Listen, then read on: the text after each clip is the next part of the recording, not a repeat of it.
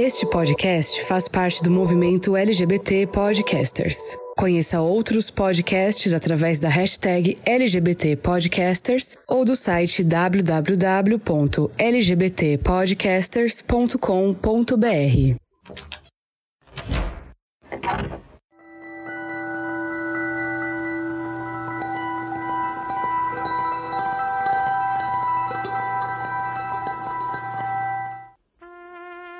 Quando alguma coisa te surpreende, você muitas vezes tem a sensação de que sua vida acaba virando de cabeça para baixo. E poucas coisas têm o poder de fazer isso do que você perder alguém sem esperar.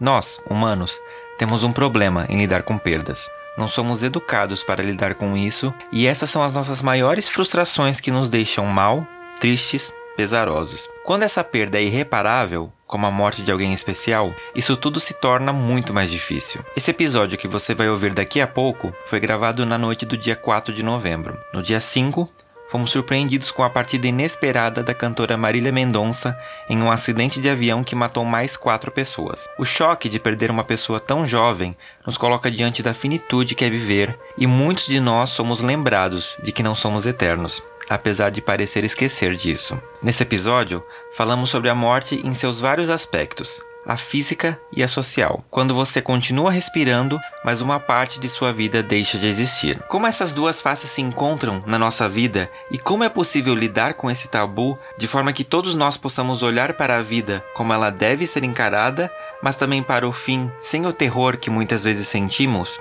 Eu sou Fernando Arazão e esse é o Fora do Meio podcast que faz parte da rede LGBT Podcasters, que você encontra no Instagram como arroba Fora do Meio Podcast e no Twitter como arroba Fora do Meio Pod. Armário aberto. E para discutir esse assunto comigo, né, é um tema polêmico, pouquíssimas pessoas têm a coragem, a ousadia de falar sobre morrer, sobre a morte, né? Parece que é uma coisa que quando você fala, você tá querendo se entregar para isso e, gente, não. É, é, um tema que a gente precisa falar e como vocês estão acompanhando nesses últimos episódios, a gente tá com uns temas um pouco relacionados a essa questão pra gente poder encarar e pensar e aprender a viver melhor. Então, eu tô aqui com um convidado mega especial, que não é a primeira vez dele aqui no podcast. Eu vou deixar ele se apresentar para ver. Você que acompanha o Fora do Meio Tempo, você lembra dessa voz? Será-se, né? Fernando, muito obrigado. A terceira vez aqui é sempre um prazer. É para quem não me conhece, primeiro vá lá atrás, escute os outros episódios ou não, mas enfim, eu sou o Giovanni Oliveira, eu já sou é psicólogo clínico há uns anos já. Trabalho especialmente com sexualidade nos seus mais diversos aspectos, desde as disfunções, a baixa libido, identidade de gênero, é os relacionamentos e também gosto muito é do assunto de vida e morte e inclusive porque pessoalmente eu já passei por algumas experiências de perdas, mortes, então é um assunto que tá é na minha vida tanto da parte é mais pessoal quanto da parte é profissional, clínica, isso tá presente o tempo todo. Sim, sim. É. O Giovanni trabalha com sexo, que é a origem da vida, né? A gente vai aqui pro outro extremo agora. Não é? Pra falar um pouco disso. Mas a gente tá vindo, né, gente, de um ano, a gente tá chegando no final de 2021, que foi um ano muito pesado, né? Quantos de nós não perdemos entes queridos dessa pandemia que acabou assolando o mundo e que a gente vai ter essa memória para sempre. E que talvez fez a gente pensar sobre a nossa própria vida, né? Sobre a nossa própria finitude. A gente acaba não pensando que a gente não é eterno, apesar de alguns gays acharem que são. Mas a gente vai discutir isso aqui no decorrer do episódio. Vamos lá para a pauta. Giovanni, eu quero começar primeiro te agradecendo imensamente por você estar aqui comigo, né? Ter topado sair um pouco dessa casinha, porque você provavelmente deve ser só chamado para falar de sexo e a gente vai para um caminho um pouquinho diferente né, aqui. Mas você é psicólogo, né, você entende exatamente do que a gente vai falar. E eu quero te perguntar, já começando, na visão da psicologia, né, e da sua depois, né, visão pessoal mesmo, o que que você entende como morrer? E como que a gente, como ser humano, lida com essa possibilidade? Não é possibilidade, né? Com essa certeza. É uma certeza. Um dia, né? Vai todo mundo. Exatamente. E é bom você mesmo já ter pontuado isso, porque às vezes a gente fala é da possibilidade da morte e do fim.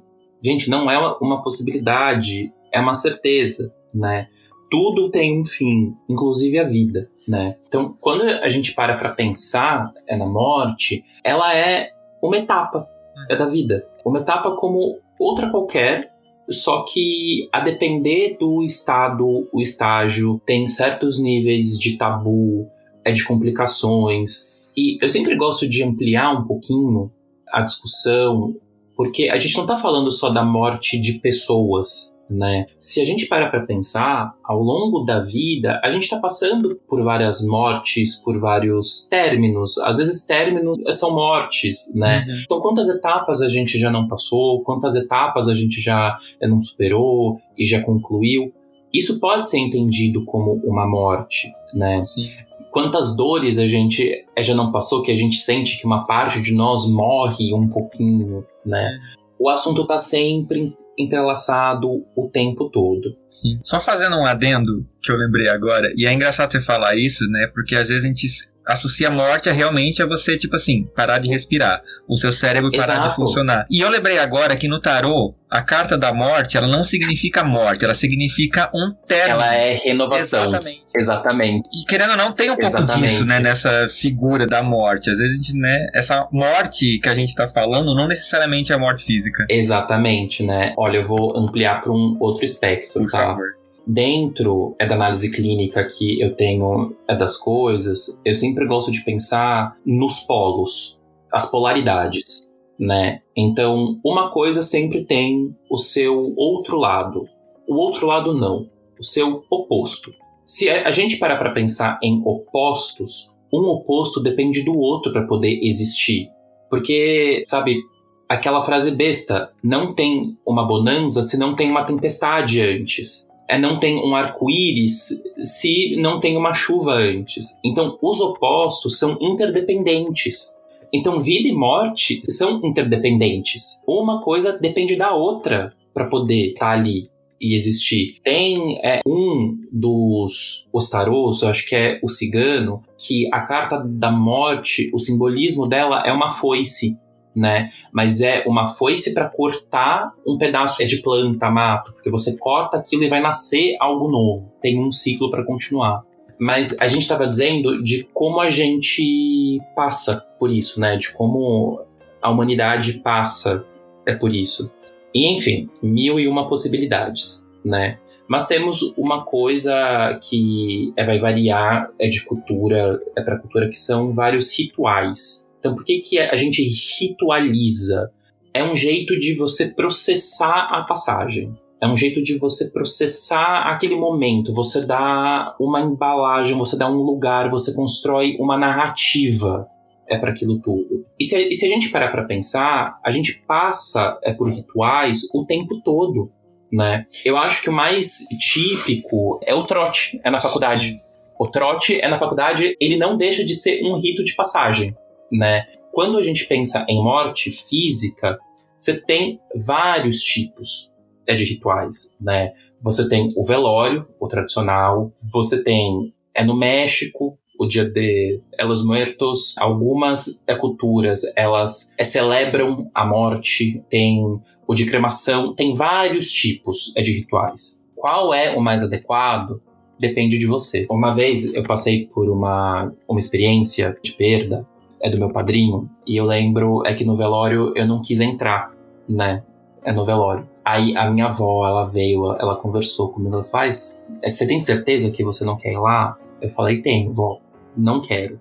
Aí ela olhou assim para mim, ela, ela, deu uma risadinha e falou: Aí eu preciso ir, preciso ir, preciso ver, pra eu ter certeza que. E é o jeitinho dela, né? E eu sei que o meu jeito é esse. Se eu tenho que ir em uma cerimônia dessa, eu nunca entro né? Eu já fiz isso algumas vezes e vi que não gosto. Então a gente tem que descobrir qual que é o jeito. Você sabe que esses dias eu tava vendo uma série que eu finalizei agora, a Private Praxity, que para quem não sabe é o spin-off da Alison Shepard é de Grey's Anatomy. Ela ganhou uma série, enfim. E um dos personagens morre. E é no testamento dele ele exige que para a execução de tudo tenha que ser dada uma festa com é karaokê, com bebidas e ele escolheu até o tema é, da festa. Só que ele morreu num trágico acidente. E para executar o testamento, fez-se a festa. Foi horrível. Imagino. Então, assim, várias pessoas falam: ah, quando eu morrer, eu quero que façam uma festa. Talvez dê até para respeitar parte do desejo, mas o ritual é de quem fica, né? Eu gosto sempre é de pensar nisso, que a gente tem que honrar a memória e o desejo é de quem foi, na medida do possível. É na medida em que a gente aguenta. Não tem que ser. Pensa é na série A Viúva dele, uma hora, ela xingou ele. Ela, que filho da puta, morreu e agora eu tô tentando aqui que dar uma festa. Sim. Como assim? E aí, ampliando o sentido de vida e morte, né? Mortes que quase todo mundo passa. Fim de relacionamento. De namoro, é de casamento, edificada vão aparecer mil e uma pessoas para dizer o que você tem que hum. fazer. Ah, vai pra balada e pega todo mundo. É, baixa o Tinder. Ou não fica com ninguém. Ou queime todas as coisas. Sim. Crie o seu processo de rito. Crie a sua narrativa. Pare e pense o que é melhor para você. E sempre lembre que nada é linear. Às vezes a gente vai querer chorar, a gente vai querer xingar, às vezes não, não, tá tudo bem, entendi. Poxa, acho que eu não entendi. E a gente tem que ir respeitando esse processo. E, e tudo bem se você um dia quiser rir, outro dia quiser chorar, outro dia quiser matar alguém, tá, gente? Faz parte, é isso mesmo. Faz parte, faz parte. Não, exato. É, eu lembrei é de um plot, é de Grey's Anatomy. Eu gosto muito de usar os exemplos, é de série, né? É, mas que eu lembro que na morte de é de um personagem chave, que se vocês assistiram a sexta temporada, vocês sabem de quem eu estou falando. Tem uma personagem que no meio é do funeral tem uma crise de riso violenta e todo mundo olha pra cara, tipo, como assim? Ela sai de perto e todo mundo ri junto. Teve outra que para processar ela foi é pro sexo, ela transava sem parar. Até que depois de uma transa, olhando pro céu, ela fala em voz alta: Fulano morreu. Né? E aí começa o processamento. Cada um vai vivenciar de uma forma. É, é engraçado, assim, eu tô lembrando das perdas que eu tive na vida também, e foi muito. As formas como eu reagi, dependendo da pessoa, foi diferente. E é muito isso que você falou, né? A gente tem que aprender a olhar pra gente, às vezes a gente fica querendo, até nessa hora que não é agradar as outras pessoas, né? E não necessariamente você se respeita. Isso é muito horrível, porque qualquer coisa que te faça não se respeitar é horrível, porque só você sabe exatamente o que você tá passando. E o que você falou achei interessante, né? Tem gente que é tóxico até depois de morto, né? Porque te obriga a fazer coisas que você não queria. A meia frase que você falou, gente que é tóxico até depois de morto. Exato. E, e aí, fora é do setting clínico, né? pessoalmente, em situações de perda das outras pessoas, eu tomo um cuidado pessoal, seja para morte é, é de alguém que assim morreu, quanto com um término é de relacionamento, quanto a é perdi um, um assim emprego, a compra da casa ela não deu certo. Veja, a gente está falando de mortes o uhum. tempo todo, né? Eu acho que em nenhum momento eu falo não fica assim. É uma coisa que eu não falo, é, é, eu acho que nunca. É a pior coisa que você pode falar, eu é acho. É a pior né? coisa que pode dizer para uma pessoa tipo, ai, é não ficar assim. Eu falei que tive algumas experiências de morte, né? Enfim, eu perdi uma super amiga minha esse ano que ela lutava é contra um câncer. E era uma das pessoas com mais energia que eu conhecia, mais alto astral, tal. Eu fiquei muito mal. Até hoje, às vezes, eu fico é muito mal. E teve uma pessoa que, eh, chegou assim para mim e falou: Você não tem que ficar assim, porque ela era uma pessoa alegre e o jeito é de honrar a memória dela, é ser alegre também, porque ela não ia gostar disso. Aí a minha vontade foi: Cara, vou tomar no cu. Sim.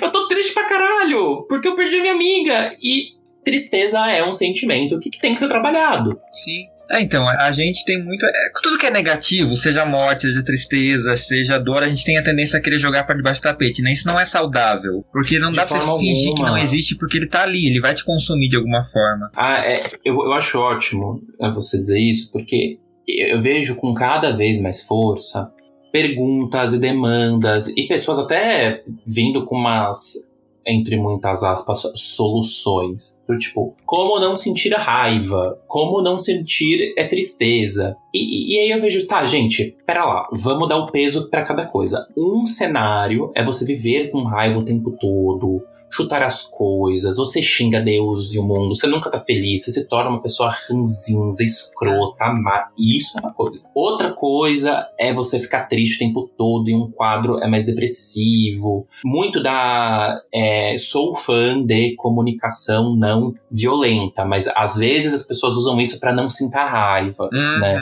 E às vezes as pessoas chegam é, no consultório é do tipo, eu não quero é sentir raiva a primeira coisa é, tá bom, mas você tá sentindo agora? Sim. e, e, não tem como a gente, com instalar de dedos, não pode pim, pim, pim, pronto. Tiramos a raiva com a mão, tiramos a tristeza com a mão. Isso não existe. Esses sentimentos, esses afetos, eles fazem parte do processo psíquico. Eles aparecem por alguma demanda, razão, que ele tá te pedindo elaboração, ele tá te pedindo vivência.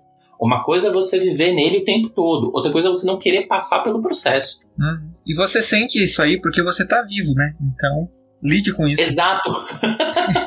Sim, e, e, é bacana a gente estar tá aqui né, falando dessa questão de morte, mas a gente tem dois momentos que eu acho que são muito importantes, muito pertinentes, na verdade, a gente comparar. Uma coisa é uma pessoa, né, pensar na sua morte. Às vezes a gente acaba não sendo condicionado a pensar nisso, né? Ninguém, poucas pessoas de fato pensam nisso. Mas existe uma diferença e eu quero que você me diga se eu estou certo ou errado, Giovanni, como né, psicólogo.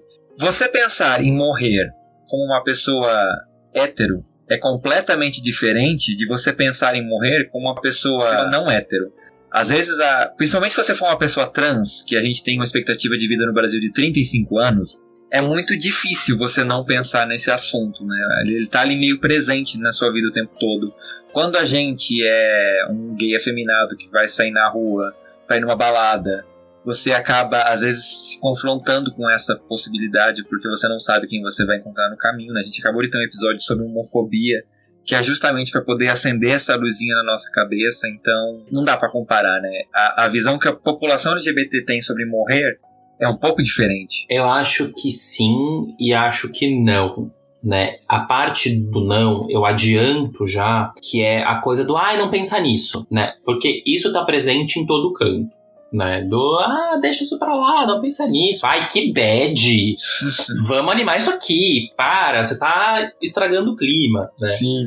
Mas com certeza a forma de pensar e de considerar a morte é bem diferente, né? Porque você para para pensar que, claro, todos nós estamos é, sujeitos aos acidentes, que são casuais né? Então, acidente de trânsito, caiu na rua, aconteceu alguma coisa. Esse é o casual. Agora, é diferente você pensar que você pode estar andando na rua e pela sua aparência, ou por quem você tá é de mão dadas, ou por quem você beijou, você pode ser espancado. Uhum. Você pode sofrer um atentado. É diferente você pensar duas vezes se na porta da sua casa você vai pôr um enfeite, um adorno que remeta à tua identidade de gênero, orientação, sabendo que você pode sofrer um atentado. Ah, mas mandar uma carta.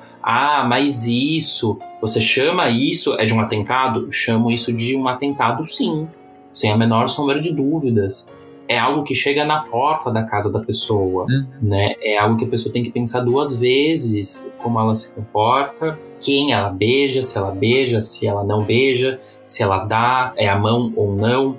Então pensar na morte e aí a gente vai olhar para várias camadas, né? Porque quando a gente pensa, por exemplo, em São Paulo, o homem gay que está ali é no circuito centro tem os seus perigos, mas vai pensar é na morte de um jeito muito é diferente do que o gay preto e afeminado que tá no fundão é da Zona Leste. Uhum. Que vai ter outros tantos, vários outros desafios e demandas que o contexto vai colocar para ele, né? E que vai atravessar a sexualidade também, né? As pessoas trans, então, meu Deus, é, eu não tenho palavras a gente vive um país em que a expectativa de vida é de 35 anos, né? E pensa o quanto que essas pessoas ao longo da sua história, vão vendo seus amigos partirem.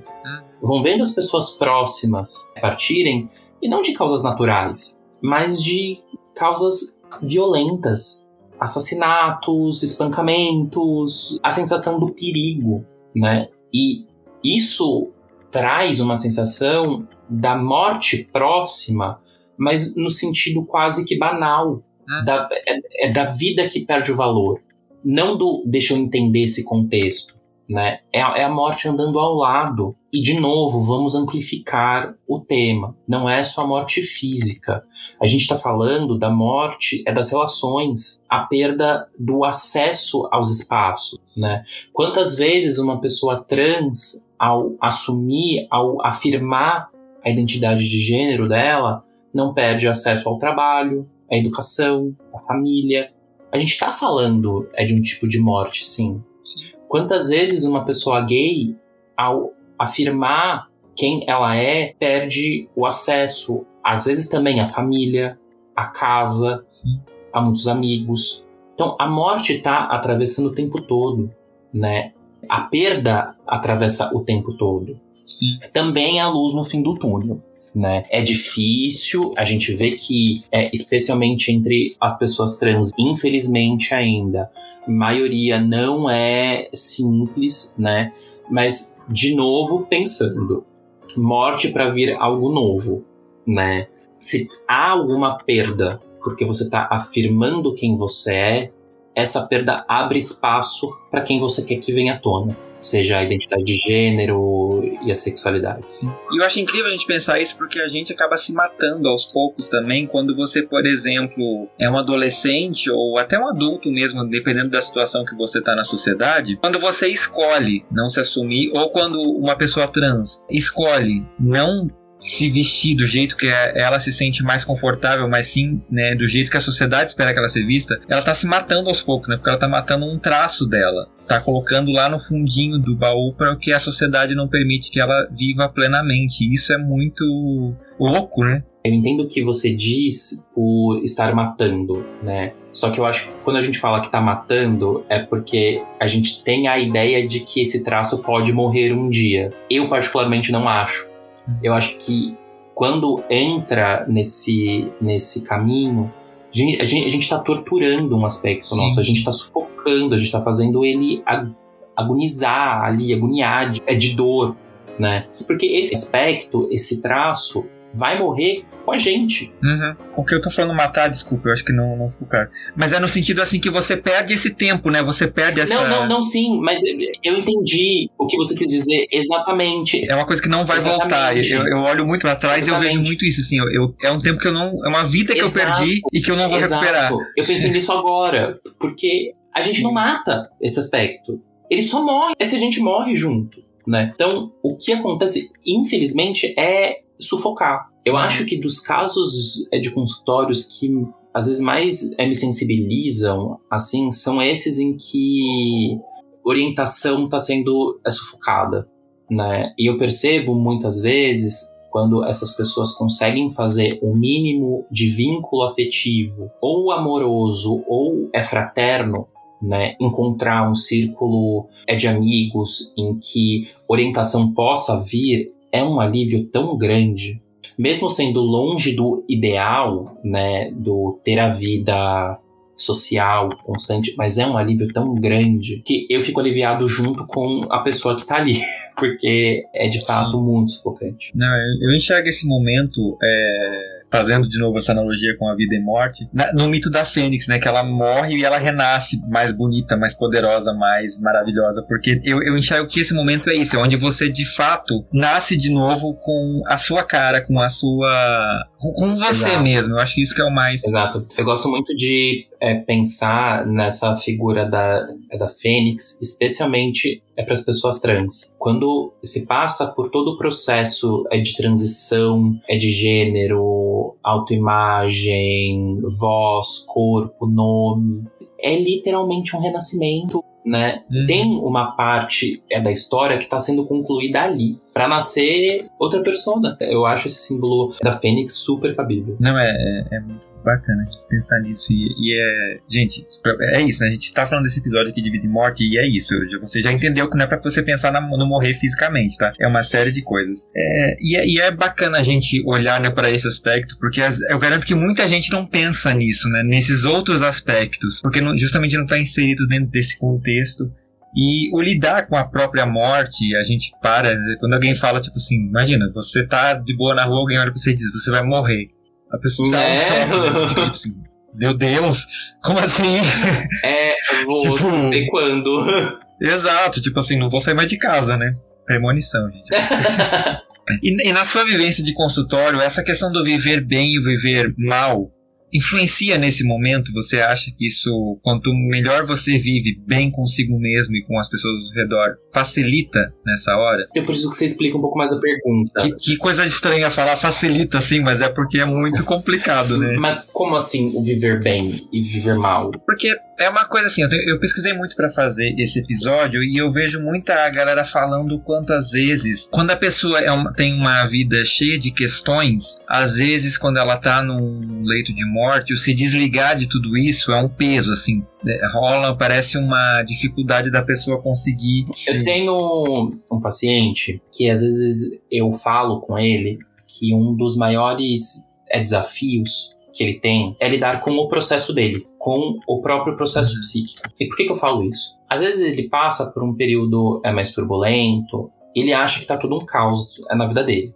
Não, porque eu tô muito ansioso, não tô muito bem, nananana. e na verdade ele só tá passando por uma oscilação. Às vezes eu brinco que ele tem um é, desafio de lidar com o próprio é processo, porque às vezes ele acha que tá blindado. Às vezes a gente Uhum. acha que porque a gente vive bem, entra no olha para as coisas, nós estamos blindados. Então, eu sei como passar é pelas situações. A gente acha que o passar pelas situações, passar bem pelas situações, é passar lindo e belo, sorrindo, acenando, dizendo "Tá tudo bem. Sim. Só que passar bem pela situação é viver a situação inteira. É sentir a raiva, sentir a tristeza, depois é sentir a alegria, depois é processar. É fazer esse processo todo, todo, todo, todo, né? E eu acho que quando você fala um pouco sobre as pessoas que vivem bem, a dificuldade em talvez ir aceitando o fim, eu não sei. De novo, eu acho que a gente pode amplificar isso para tudo.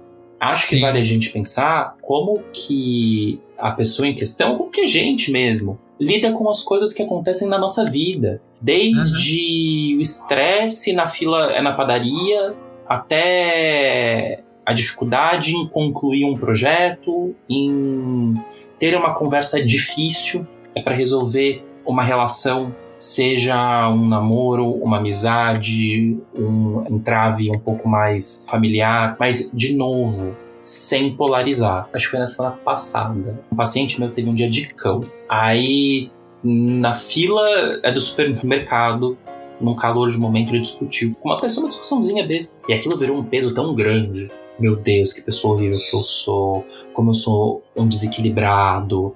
E, nossa, me desentendi com uma pessoa na fila do supermercado. Claro, a gente não quer que isso aconteça o tempo todo. Pelo amor de Deus, a gente não tem que sair brigando com as pessoas na fila do supermercado. Mas resumir esse episódio a quem você é é muito complicado, né? Sim. Eu faço sempre esse apontamento porque, de de novo, eu acho que a gente tá em uma era maluca. Que cada vez mais é- é- é, a gente tem que ser gratiluz. E, assim, o tempo todo sorrir, agradecer e, e- e nunca ficar bravo, imagina, sei lá o quê. Não, porque a buzinada mais no trânsito é que você dá, é um infarto, que, é que você. E pode ter um dia que você tá puto. Né? Isso não quer dizer que você tem que xingar a pessoa que tá na sua frente, tem que sair atropelando. Pelo amor de Deus, não é isso que eu tô dizendo. Mas o que eu tô dizendo gente. é que a gente tem raiva.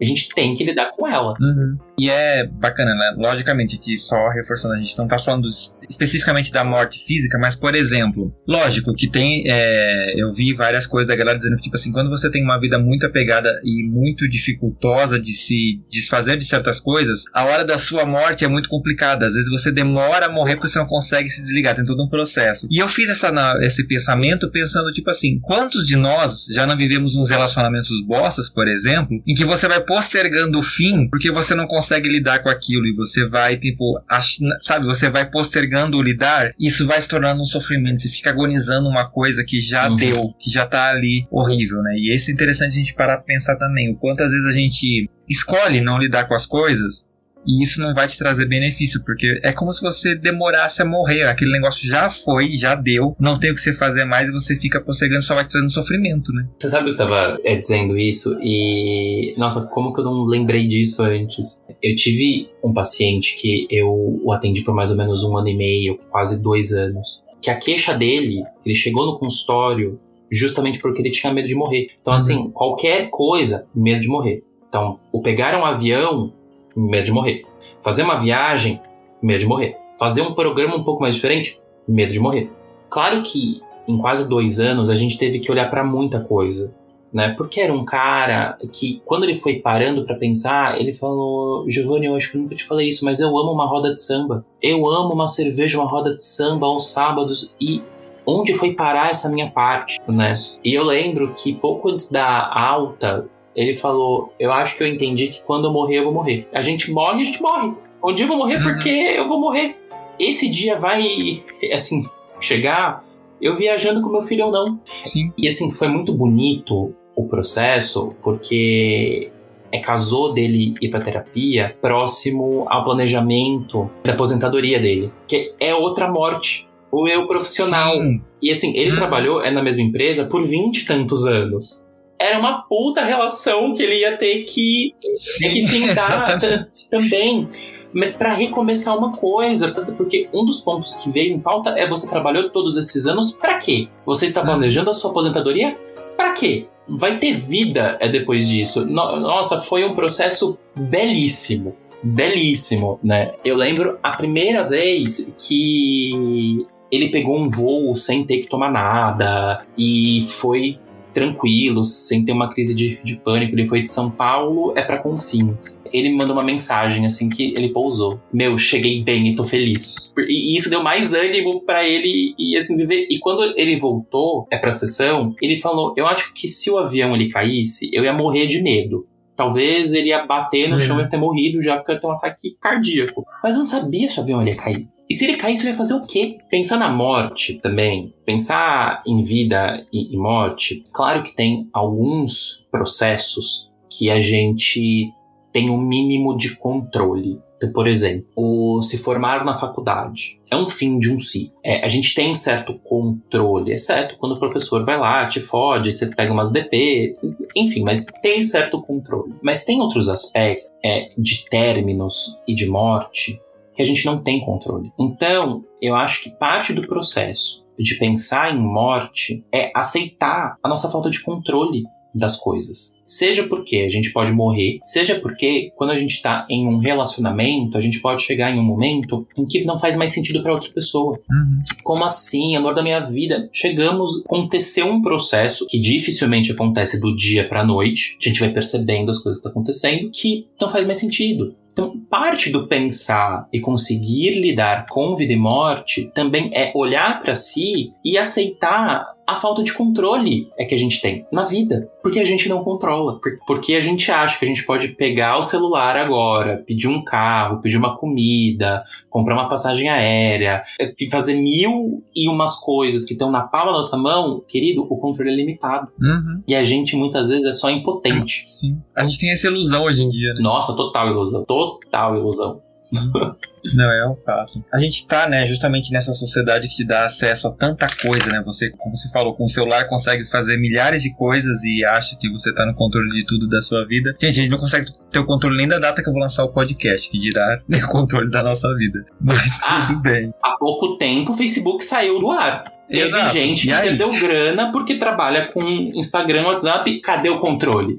Tem. Exatamente. Uma empresa enorme, né? Então. E a, uma coisa que eu vejo muito hoje em dia, né? Agora mudando um pouquinho o, o, assunto. Assim, a gente, quando fala de morte, a gente tem esses dois momentos, né? A gente tem esse tabu que, tipo, nossa, não vou falar sobre isso, não quero falar sobre isso, Deus me livre, guarde, etc e tal. E tem um momento que a gente banaliza isso também, né? Em que a gente vê em por exemplo, uma pessoa, né, Brasil de Bolsonaro, passando fome e a gente acaba às vezes olhando aquilo dizendo tipo assim, ah, tá bom, não é comigo. Ou então, quando uma pessoa num estágio mental de sofrimento está ali ameaçando se jogar de uma ponte, a gente transforma aquilo num circo, a gente pega o celular para filmar e etc e tal. E a gente vê isso em programas de televisão né, sensacionalistas e a gente acaba jogando a, a, a ideia da morte numa figura rasa também, né? E isso não é legal pra gente também pensar, porque, por exemplo, quando a gente olha, por exemplo, uma figura de uma pessoa trans sendo espancada, um vídeo que tá circulando na, na internet, e você olha para aquilo e pensa, ah, é uma pessoa trans, não é comigo. Mas alguém tá vendo aquilo e tá sentindo aquela dor. É perigoso a gente fazer isso, né? Não dá o peso real que aquilo tem. Fernando, dá pra gente olhar por tantos lados pra isso que você tá dizendo. Eu, eu não sei nem por onde começar porque quando a gente para para pensar é no Brasil é de Bolsonaro, do eu não uhum. sou coveiro, primeiro que a gente está falando de uma impessoalidade muito grande, né? Eu acho que tira a humanidade de quem sofreu, de quem viveu, de quem se foi. E isso é muito grave. Mas eu acho, eu gosto muito de estudar e tenho algumas turas que falam sobre a psique brasileira, fala sobre os arquétipos que regem o brasileiro, né? Todo esse processo que a gente passou é de colonização, a escravidão, o, o racismo que é super velado, essa síndrome é de vira-lata, maldita, a coisa do malandro que é muito presente. E quando eu falo em malandro, não estou falando só do é do trapaceiro, mas eu tô falando o malandro que é aquele que tem que ir pela margem uhum. para poder sobreviver. É aquele que tem que ser safo. Isso tudo faz um mix tão grande na nossa psique que fala como a gente vai se comportar socialmente, também é psicologicamente enquanto nação, né, que é, muito é fragmentada, que eu acho que isso contribui para essa banalização, porque ao mesmo tempo querido, eu sinto muito, mas eu tenho que correr para comprar meu pão. Eu sinto muito, mas assim, a vida não Ou para. pior, né? Eu, eu sinto muito, mas eu tenho que fazer um teste aqui no medicamento com um monte de gente internada no meu hospital. Tipo, se morrer, ah, tudo bem. Exatamente. Exatamente. Então, assim, é um mix de coisas tão, tão doido, né? Que eu acho que primeiro gira em torno dessa impessoalidade. Teve um, um gancho é, que você trouxe, que é o entretenimento que se abastece e funciona à base de morte. Você liga a TV em certos canais das quatro e meia da tarde até as sete da, da noite, meu Deus do céu, você perde o desejo de botar o pé para fora de casa, né? Isso é realidade? É, também é. Isso, isso acontece. Não estou dizendo que isso não tem que ser mostrado, mas a maneira como é e o intuito como a morte apresenta hum. é só para gerar raiva, raiva de peças muito específicas. É um mecanismo, é um circo montado para te apresentar a morte e falar: isso é horrível, você tem que sentir raiva e culpar essas pessoas. As odeio. Então, até nesse ponto, a morte é apresentada. Uma vantagem que a gente tem nas representações, seja de cinema ou de novela, clipes, é muitas vezes, é da uhum. ritualização né? É de como existem mil e uma possibilidades para ritualizar, né? A perda, a morte. E a gente está falando, né? É do Brasil, infelizmente é de Bolsonaro. A gente lembra é de Covid. Eu acho que um dos aspectos que não dá para escolher o pior que a pandemia trouxe foi de impedir uhum. a ritualização, ainda mais em um país que majoritariamente é católico, que tem a cultura é do velório, o enterro. Tirar esse ritual é, é quase não vivenciar, é sentir que está uhum. faltando alguma coisa. Quantas vezes a gente, de novo, amplificando para além da morte física? Quantas vezes a gente já não passou por uma situação que a gente falou, meu, passei, mas tá faltando alguma coisa. E tá faltando alguma coisa, às vezes era jogar alguma coisa fora, comprar alguma coisa, mudar um móvel de lugar, ou mandar uma carta para alguém porque a gente ritualiza. E o ritual, psiquicamente falando, tem uma função muito importante, que ele coloca a experiência em um outro sentido, em um outro lugar, ele protege Sim. a experiência. Ele cria sentido. Então, quando a gente pensa em banalização da morte, poxa, a gente pode olhar por tantos caminhos, inclusive pelo fatídico costume. Chegou uma hora que a gente se acostumou a ouvir o Bonner dizendo que 3 uhum. mil pessoas morreram por dia. O que eu vejo muito que, com muita razão, grandes lideranças que temos hoje, como Erika Hilton fala, é que a gente não tem que se acostumar com a morte banal de uma pessoa trans, de uma pessoa gay, pela orientação ou pela identidade dela. E é uma merda a gente ter que se revoltar com isso o tempo todo mas é por meio disso que a gente não deixa isso virar uhum. banal. Eu acho que a gente acaba, inclusive, quando a gente se depara e se acostuma com isso, você banaliza a sua própria morte, né? Porque você vai aceitar, por exemplo, ah, me assumi gay, minha família me colocou para fora de casa, tá tudo bem, era o que eu esperava, sabe? Aí você vai se colocar numa posição de tipo, é isso que eu mereço. É isso que resta. É, é é isso, então, pra mim, tipo, a minha vida acabou aqui é isso, eu vou só sobreviver agora. E não é esse o sentido, você não pode cair nesse caminho, né? Porque ele não é o caminho certo.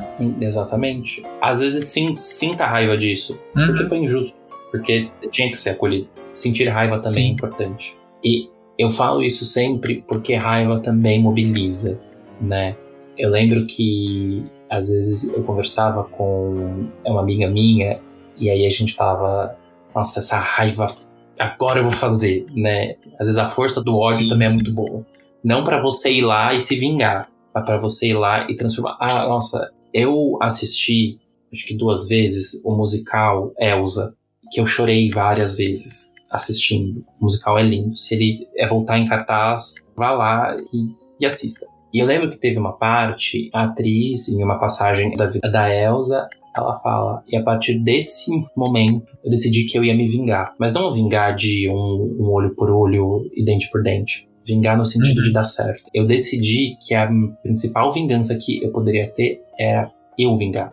Eu, eu acho isso fudido Sim. de lindo.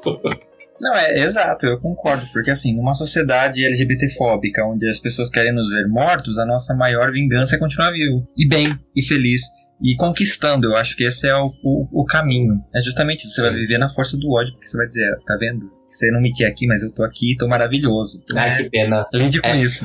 e a gente, né, falou desse, desse tema e etc. A gente vai entrar num tema agora que realmente tem um pouco disso na comunidade LGBT, porque a gente às vezes morre de medo de morrer, né? É, e não só, de novo, fisicamente, mas, por exemplo, você é um adolescente que às vezes está no interior, como eu era um adolescente no interior, e eu pensava, o dia que eu me assumi gay, eu vou perder minha família, eu vou perder os meus amigos, eu vou perder a vida que eu tenho hoje e a minha vida vai acabar. Eu vou ter que começar uma coisa meio que por mim. É uma morte social, né? Você vislumbra isso, né? Como uma certeza, às uhum. vezes, da sua vida. Que, tipo, sua vida vai acabar ali e você não sabe o que vem na sequência. Que é exatamente o nosso conceito de morrer, né? A gente sabe que a gente vai morrer, a gente não sabe o que acontece depois. Então, a gente tem um pouco disso, esse medo de perder a vida estando vivo. E isso afeta muito a saúde mental das pessoas LGBTs, né? Lógico, para quem vive num grande centro, às vezes muito diferente de quem vive no interior.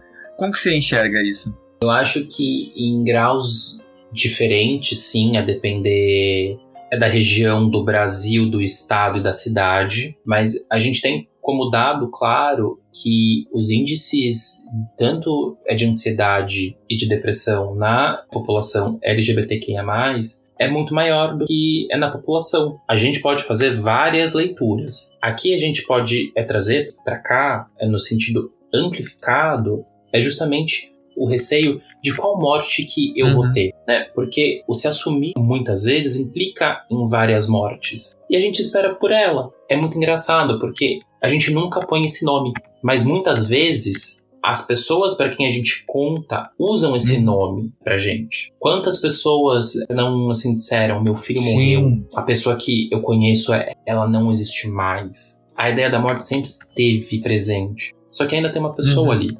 Talvez não a que você idealizou, mas ainda tem uma pessoa ali. Eu penso muito nesse aspecto é simbólico de morte como perda é de algumas coisas. Eu começo a ver no movimento mais leve que a geração que tá vindo tá conseguindo lidar pelo menos entre si de uma forma mais leve, mas ainda é um movimento é conservador muito forte, ainda tem muito o que hum. caminhar. Muito, muito, muito que caminha. Eu lembro uma conversa com a Ana Canosa, uma psicóloga incrível que eu, que eu admiro muito, que tem anos de experiência clínica. Eu lembro que em 2019 ou 2020 a gente fez a pergunta para ela, né? Nesses mais de 20, 30 anos em trabalho, em consultório e com sexualidade, o que que ainda acontece que você achou que ia ter é mudado já? Ela falou duas coisas. Primeiro, o aborto. E ela falou que, em segundo, sexualidade. Que às vezes ela fala, tipo, ah, porque fulano é gay, e às vezes ela fala que eu tô acabando de falar, tipo, ainda nessa puta que pariu, ainda nessa, né? E infelizmente parece que talvez ainda teremos mais alguns anos, mas eu acho que todo passo dado à frente a gente não uhum. volta mais. Passos importantes estão sendo dados. E, e é importante, né? Gente, é, é, horrível falar isso, né? Infelizmente a gente passa por esse momento, nem todo mundo, né? Felizmente, mas ainda tem muitos lugares em que essa cultura conservadora é tão forte você se prepara, né, para perder sua família, se prepara para perder seus amigos. E e encara esse momento como uma morte mesmo. O meu único conselho que eu posso dar para você é isso: procure algum tipo de ajuda, porque isso vai até apoio nesse momento vai fazer diferença. Né, para você, porque Sim. a gente já falou disso em alguns episódios passados, mas às vezes né, a sua família que você ama, porque você é condicionado a amar, né? a gente aprende na sociedade que a nossa família é a nossa base, às vezes ela não é para você no sentido de que ela não vai te dar o suporte que você precisa. E a gente tem que desmistificar um pouquinho isso de achar que a gente tem que contar com a família para tudo. Às vezes a família vai te fazer mais mal do que bem. E tá tudo bem você Sim. abrir mão disso em prol de você, da sua saúde mental. Pelo bem da tua saúde, pelo bem da tua integridade. Exato. E Giovanni, é, pra gente encerrar, a gente vai entrar no último tópico agora, que é muito presente né, na comunidade LGBTQIA, principalmente na letra G. A gente, como homens gays, hum. a gente morre de medo de morrer. No sentido de que ficar velho, ficar. Nossa, Sim. imagina, você perder essa imagem do jovem, tanto que a gente tem essa, abre aspas, brincadeira, né, no mundo gay, que você fez 30 anos, você já tá velho, né? Já virou Kakura, etc e tal. Então a sua vida acabou. Um paciente meu, ele fez 30, ele falou, em anos gays eu tenho 50. Exato. Como que a gente, como homens gays, agora falando especificamente, né, tem essa... Como que a gente lida com isso? A gente lida bem com a ideia da morte, de ficar velho, de chegar ao fim? De jeito nenhum. De jeito nenhum. Olha, as bichas têm que melhorar muito nesse aspecto. Muito, muito, muito mesmo. É... Por que, que a gente é assim? O que, que você acha que rola na nossa cabeça? Fernando, não sei. Eu acho que é pergunta de um milhão de dólares, sabe? E a gente pode pensar junto aqui em várias coisas, mas você sabe que isso me faz pensar, às vezes, tem um aspecto do homem de uma forma é mais geral também. E às vezes a gente vê isso muito é no homem hétero é presente também. Uhum. Não no sentido de evitar a idade, mas do sempre é passar um pano. Uhum. Vou dar um, um, exemplo clássico. O Neymar, não sei mais quantos anos ele tem, ele ainda é chamado de menino Neymar. Sim. Quantas cagadas ele já não fez que tudo, ah, é o moleque, o menino. Então, assim, eu acho que tem uma coisa anterior que é do homem. Às vezes, numa é dificuldade em amadurecer se tratando de homens gays, eu vejo muitos cenários em prática clínica. Às vezes eu vejo que o amadurecimento emocional ele não caminha junto, então a pessoa amadurece emocionalmente e psiquicamente, mas ela ainda mantém aquela coisa do fisicamente eu não posso envelhecer. Uhum. E tem casos em que também não tem evolução. Então a pessoa quer manter a imagem, mas também quer se manter. E aí eu acho que a gente está falando de rito, de vida e de morte. Porque tem alguns, algumas partes é da vida que não é que elas morrem, mas elas vão passando, uhum. né? A adolescência passa, a fase dos vinte e tantos passa, e aqui eu não estou, pelo amor de Deus, eu não estou querendo dizer que tem uma regrinha, é do by the book, que dos 20 ao 30 você tem que viver isso, e dos 30 ao 40, mas tem coisa que fica muito deslocada. E a gente percebe. E não é que a gente percebe porque socialmente é deslocado. Às vezes também é, mas psiquicamente, funcionalmente, afetivamente, as pessoas ao redor vão perceber. Uhum. Elas vão sentir que tem algo ali que está desencaixado. Parte disso, eu também, e aí é uma interpretação minha, tá? Eu acho que tem uma sombra sobre envelhecer gay, a terceira idade gay. A gente não vê. Quer dizer, eles existem. Existem idosos gays. Idosos mesmo, tá, gente? Não tô falando de uma bicha de 35 anos, não. Tô falando de idoso. Sim. De, assim, 65 anos é pra frente. Essas pessoas existem. Parte do se manter jovem tem toda a questão do é o corpo, do tá fora do, assim, padrão, que a gente é envenenado por isso o tempo todo. Isso também existe. Mas aí, uma interpretação minha, eu acho que também nunca teve espaço para se chegar à terceira idade como LGBT, Sim. como homem gay. Então não tem referência. Uhum. Nem Como que você se torna uma pessoa mais velha? Como que você amadurece sem referência? Então, eu acho que isso também pesa na não normalização, mas a gente tem que discutir tantas outras coisas entre, entre o comportamento é, do homem gay, porque, de novo, se cuidar é uma coisa. Agora, aquele pânico absurdo do meu Deus do céu. E assim, não, não é que eu tô é, cantando uma, uma vantagem minha ou dizendo que, é, é, enfim, eu tenho 30 anos. E quando eu fiz 30 anos, muitas pessoas falaram: e aí, meu Deus, os 30, e, e, a- e abre uma crise. Os temidos "Gente, 30, né? É, eu falei, olha, claro que, pô, 30, idade cheia, né? Bate um negócio. Mas eu, eu, acho que não vivenciei essa puta crise dos 30, porque eu acho que tudo tá tão dentro do processo. Cheguei aos 30 porque eu tinha 29. Uhum. E porque eu tinha 28, e em dezembro eu vou fazer é 31. E tenho aqui alguns fios brancos porque meu pai era grisalho com 20. E porque eu moro no Brasil em 2021, então claro que eu vou ter cabelo branco. Exato, né? Se eu não gostar, eu posso pintar. Mas o- eu, eu acho que sempre vale o questionamento: o que você não gosta? Hum. Você quer mudar, você- você quer dar um tapa no seu visual, ou você achar que a outra pessoa sabe que você tem 30 te dá um desespero. Se é a segunda opção, eu te convido a pensar o que, que ter 30 fala sobre você. Ou melhor, o que, que você acha que ter 30 anos ou que não ter o corpo perfeito fala sobre você, homem gay que tem quase 40, mas que quer se passar é por 25 o tempo todo. O que que ter quase 40? O que que você acha que isso fala sobre você? Pega isso e leva pra terapia. Não, é, de fato, isso é uma questão de. A gente faz essas brincadeiras, às vezes, entre a gente, né? Amigos mais velhos e etc.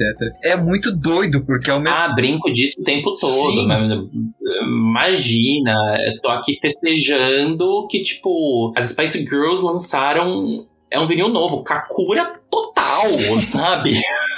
E tudo bem. Sim, sim. A, a gente olha pra trás e pensa, nossa, meu Deus, né? Parece assim que a, a vida. Fiz 30 anos, a vida acabou, né? E tipo, a gente tá se Porque baseando. acabava. É. Porque acabava. Porque não tem referencial. Uhum. São poucas as referências. E aí, as que tem, a gente é, não quer ver. Uhum. Porque, ai meu Deus, é velho. Pois é, amigo, você também está ficando e você vai ficar. Então, assim, eu, eu acho que parte disso também é porque não tinha um horizonte pra ficar mais velho. Pois bem, agora tem. Agora tem. Vamos lidar com essa porra. E não só agora tem, como a gente tem a oportunidade de ser a referência para a geração que tá vindo aí.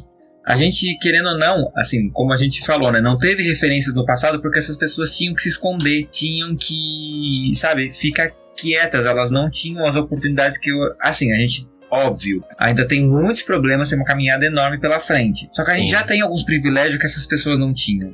E isso garante Exato. a gente a oportunidade de criar os horizontes. Então, isso é tão libertador que eu não consigo entender por que, que isso é um problema pra muita gente. Eu acho que é pisar num grande desconhecido. Só que, é, assim, a vida tá chamando, galera. Uhum. tem que ir. Tem uma parte que a gente conhece, que a gente foi apresentado, que às vezes é a fase de vida que muita gente fica presa. Então ali a gente conhece, a gente sabe co- como é. Tem um caminho a se construir ali pra frente. E não tem certo ou errado. Vá construir o teu jeito, mas vá atender o chamado da vida. Porque, né? Daqui a pouco, quando você de fato estiver morrendo, a vida vai passar diante dos seus olhos e você vai dizer o que foi que eu fiz. Aí vai ser tarde pra você pensar, nossa, podia ter feito isso, isso aquilo outro, né, gente? Não viveu hoje. Tem uma música de uma banda que não existe mais, é uma banda gaúcha que eu gosto muito, que tem uma letra e ela fala o seguinte: Se até a morte é um plágio, pra que levar tudo tão a sério?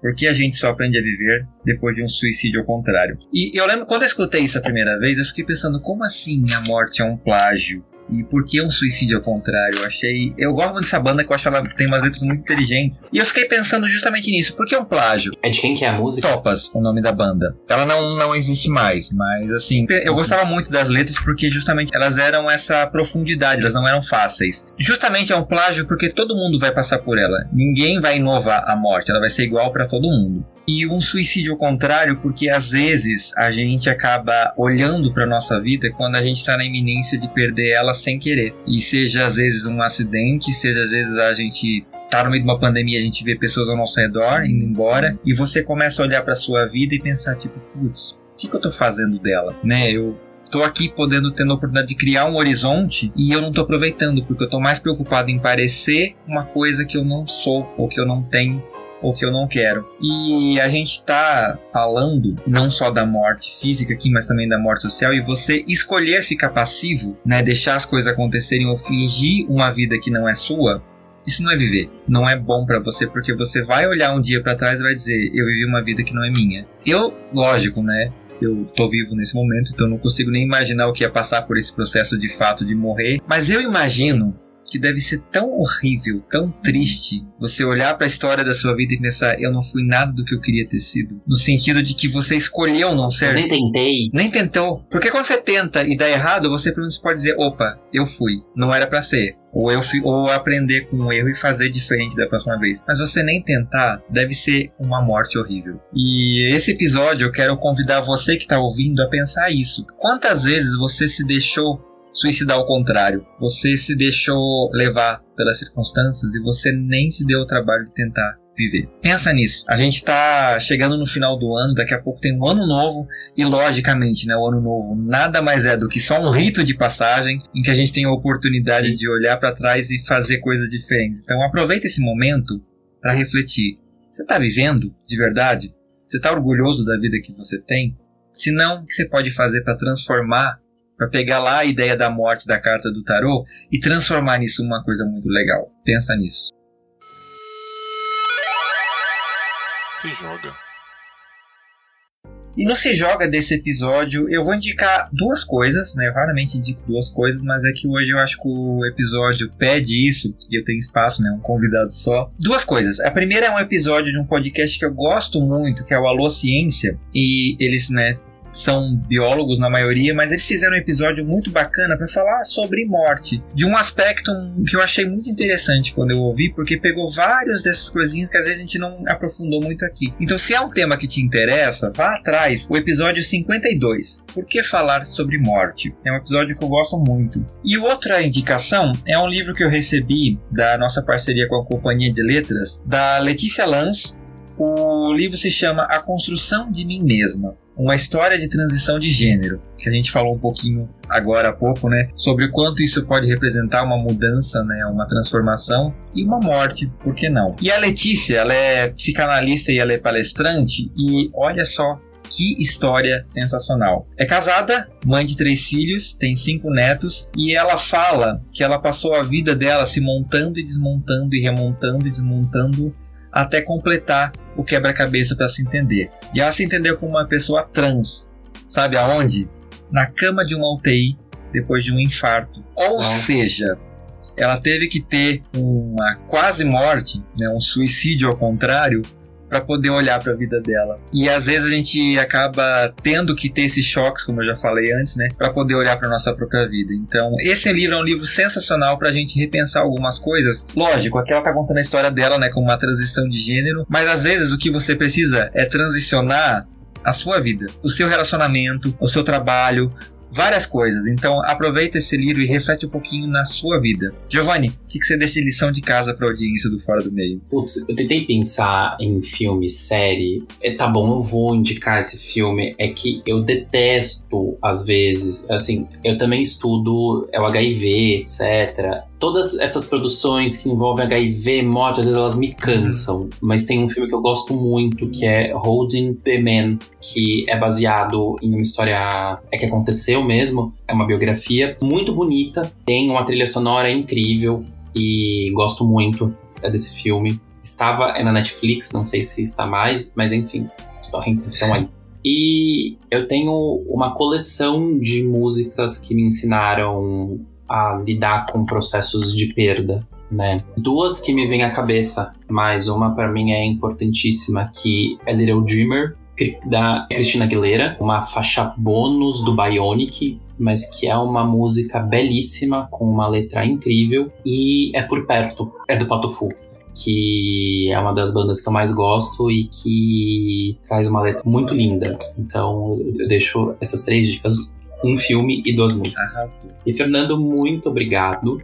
Quem quiser entrar em, contato comigo, Giovanni Psico. Ainda estou ensaiando por algum tipo de conteúdo, mas pode entrar em contato, a gente se a gente assim se fala e é isso. Sempre precisar, eu sou super atirado, então me chama que eu volto. Não, por favor, com certeza. Você é um dos caras que eu gosto muito de chamar aqui, porque eu acho que você fala a nossa linguagem. Eu gosto muito de conversar com você. E isso para mim é sensacional. Ah, Os episódios que a gente né, gravou no ano passado, um com o Vitor do The Sex também, foi sensacional. Uns episódios que eu tenho muito carinho. De verdade, assim, eu tô aqui tipo, com o coração quentinho pela sua presença. Terceira vez, eu espero que a gente consiga dobrar essa meta. Ah, Por favor.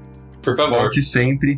E de obrigado, de coração, por estar aqui comigo, né, dividindo um pouquinho da sua experiência, da sua vivência com os ouvintes do Fora do Meio. Querido ouvinte, se você ainda não segue a gente, segue lá no Instagram, no arroba Fora do Meio Podcast. Tem o Twitter também, arroba Fora do Meio Pod. Vem interagir com a gente no nosso grupo do Telegram, né? Lá a gente discute os episódios. Você tem a oportunidade de falar diretamente comigo, olha só que legal. E até saber alguns spoilers do que vem por aí, então fica a dica. Giovanni, de novo, quero te agradecer muito, muito, muito, muito, muito obrigado. Gente, muitíssimo obrigado. Espero que gostem. Qualquer dúvida, é, não concordou, é me achou louco, pode me mandar uma mensagem, a gente troca ideia. Sim, e manda pra gente também, né, se você por acaso tem alguma pontuação sobre esse tema, porque é um tema muito pesado, né? Às vezes as pessoas não têm com quem conversar sobre isso, né? Às vezes é uma necessidade de, de algumas pessoas, então manda pra gente também no fora do meio podcast gmail.com.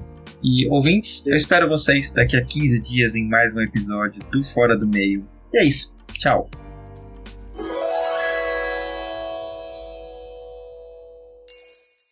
Este podcast faz parte da Podcast. Conheça os demais programas da rede acessando podcast.com.br.